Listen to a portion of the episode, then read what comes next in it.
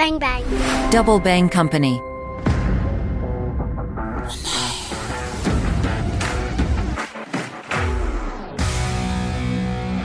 Salut les internautes, mon œil jette un coup d'œil sur le monde de Artusio de Saint-Alba, analyste en intelligence économique et enseignant. On s'intéresse aujourd'hui à l'OSINT, abréviation de Open Source Intelligence, renseignement de source ouverte, et à la veille. On va voir ce qu'est une veille performante et comme c'est un sujet qui nous intéresse beaucoup dans mon œil, on va aussi parler d'intelligence artificielle avec ChatGPT et Midjourney. Je suis Rizal Mathieu, vous écoutez Mon œil. Bonjour Artus. Bonjour. Ça va? Très bien vous? Très bien, merci. Je pense qu'il faut rappeler ce qu'est l'OSINT et puis euh, le fait que ça nécessite des pratiques et des outils qu'il faut toujours mettre à jour. Les pratiques et les outils deviennent facilement obsolètes. Qu'est-ce que tu peux nous dire à propos de ça? Alors qu'est-ce que je peux dire à propos de ça? Euh, Alors au niveau des pratiques, il n'y a pas tellement de mise à jour parce que l'OSINT, comme on le répète euh, tout le temps, et ça, ça fait assez consensus, euh, c'est avant tout une méthodologie. C'est l'art de pivoter, c'est l'art de trouver une information et de se demander, tiens, qu'est-ce que je peux faire avec? Donc c'est de la curiosité, et l'OSINT, c'est aussi de l'analyse. Euh, ça, c'est extrêmement important parce qu'il suffit pas de collecter plein de choses. On peut avoir des exemples où deux personnes vont trouver exactement la même chose et vont pas arriver à la même conclusion parce qu'elles ne font pas la même analyse. Et forcément, sur les deux, il y en a bien un qui a tort, voire parfois les deux. Donc, il faut faire très attention. L'OSINT, c'est surtout de l'analyse. Euh, par contre, au niveau des outils, c'est vrai que ça devient assez vite euh, obsolète. Il y a beaucoup de changements. Exemple euh, tout bête, très récemment, il y a eu des, changements sur Twitter qui a fait exploser les prix d'accès à l'API. Il y a beaucoup d'outils qui ont sauté. Donc, il y avait un outil qui était génial, qui s'appelait Tweetbeaver, qui est inaccessible depuis un mois, par exemple. Donc ça, ça nous embête pas mal pour des recherches sur des comptes. Alors, on est embêté parce que ça, ça disparaît, mais il faut aussi voir qu'il y a d'autres outils qui apparaissent. Donc il n'y a pas encore le remplaçant de Tweetbeaver aujourd'hui, peut-être qu'il y en aura un dans quelques temps. Donc ce qu'il faut faire, c'est euh, de la veille. Faut faire de la veille au quotidien pour savoir quels sont les nouveaux outils, quelles sont les nouvelles méthodes qui vont permettre de retrouver de l'information. La veille concurrentielle nécessite des techniques d'OSINT. Quels sont tes conseils pour une veille efficace par rapport à des concurrents? Alors, euh, avant de parler des, des, des, concurrents et de ce qui fait une veille efficace, euh, je vais revenir sur ce que c'est que la veille. Parce qu'en fait, le, la veille classique, on va dire, euh, ça consiste à mettre sous surveillance des mots-clés, ou l'actualité d'un secteur, ou des concurrents, etc., et de faire remonter l'information. C'est-à-dire que, basiquement, une personne qui fait de la veille, tous les jours va recevoir des alertes, va trier tout ça, se demander ce qui est intéressant, ce qui est pas intéressant, il va faire remonter euh, ce qui lui semble judicieux. Aujourd'hui, je pense que la veille, et là on en vient à l'OSINT, elle doit justement s'enrichir par les techniques de renseignement source ouverte, parce qu'il va plus agir seulement de surveiller et remonter des informations, mais aussi d'investiguer en fait.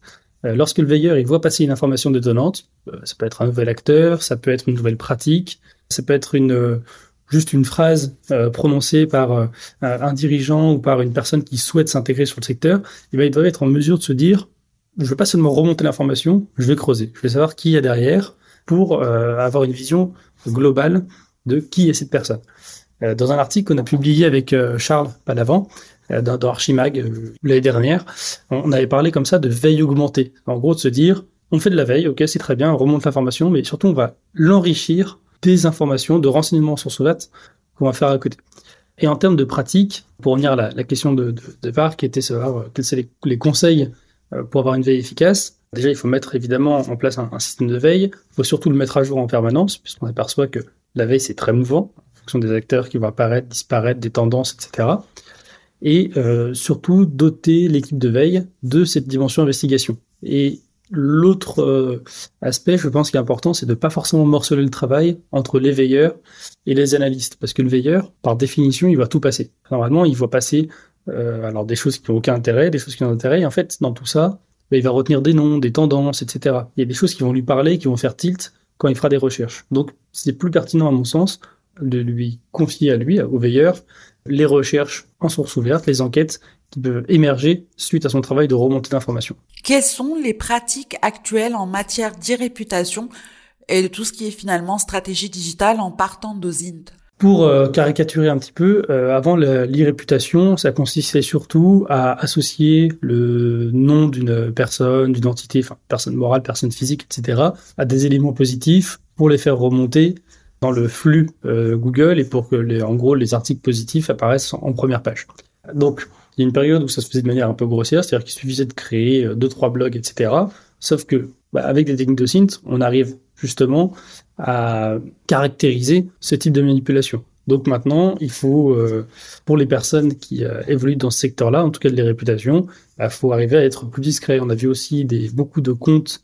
Régulièrement, il y a des histoires comme ça sur Wikipédia de, sociétés euh, qui se font bannir parce qu'elles ont fait de la publicité pour des personnes. Là, le, le signe en fait permet de remonter à ces éléments techniques, donc il faut arriver à être plus discret. Avec tout ce qui est chat GPT et mid-journée, tu n'as pas un peu l'impression que le monde vit une profonde mutation?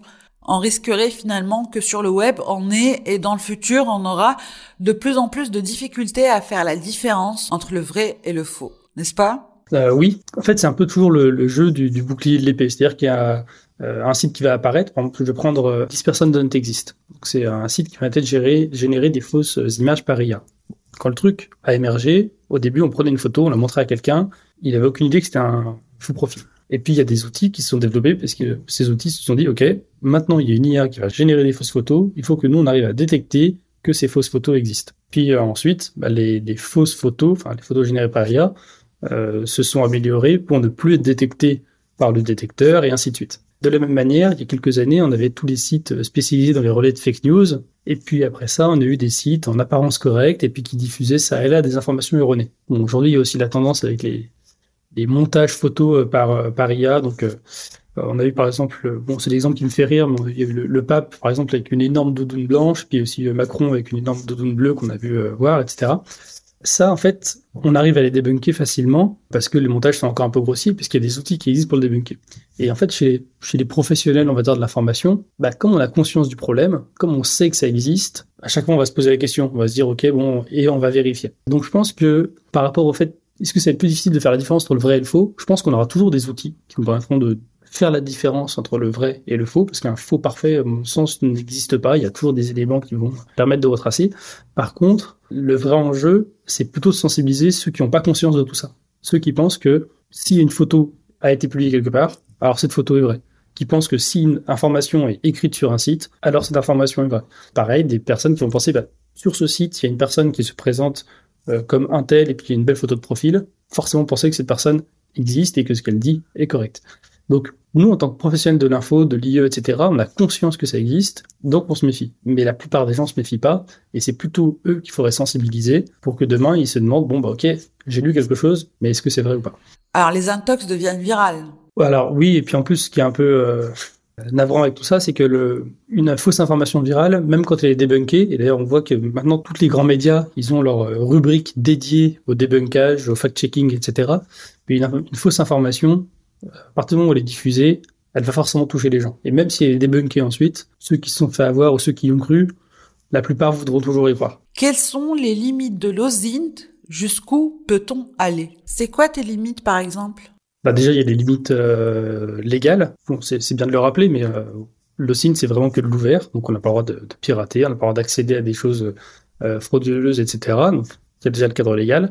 Et ensuite, les limites de l'OSINT, bah, c'est qu'on est limité à tout ce qui est justement accessible en ouvert. Il y a un exemple que j'aime bien, c'est j'ai un très bon ami à moi qui n'est nulle part sur Internet. Il n'a pas de réseaux sociaux, il n'a rien. Bah, comment vous voulez faire de l'OSINT sur lui? Alors, il y a deux, trois trucs qu'on peut toujours trouver parce qu'une personne est forcément va apparaître quelque part, mais si on veut trouver des photos de lui, etc., on n'y arrivera pas. Pourquoi? Parce qu'il n'est nulle part qui fait très attention à ça. Donc la limite de l'OSINT, c'est aussi qu'on trouve que ce qui a bien été publié un jour quelque part sur le web. Et c'est pour ça aussi que l'OSINT euh, ne remplace pas entièrement le renseignement humain, euh, parce que parfois on n'a pas le choix, il faut se déplacer, il faut rentrer en contact avec des gens pour avoir l'information. On trouve énormément en OSINT, mais il faut accepter qu'on ne peut pas tout trouver non plus. Merci Arthus de rien. Merci de nous avoir suivis. À très vite pour un nouvel épisode. Si vous avez aimé ce podcast, n'hésitez pas à liker et à le partager. À bientôt. Ciao, ciao.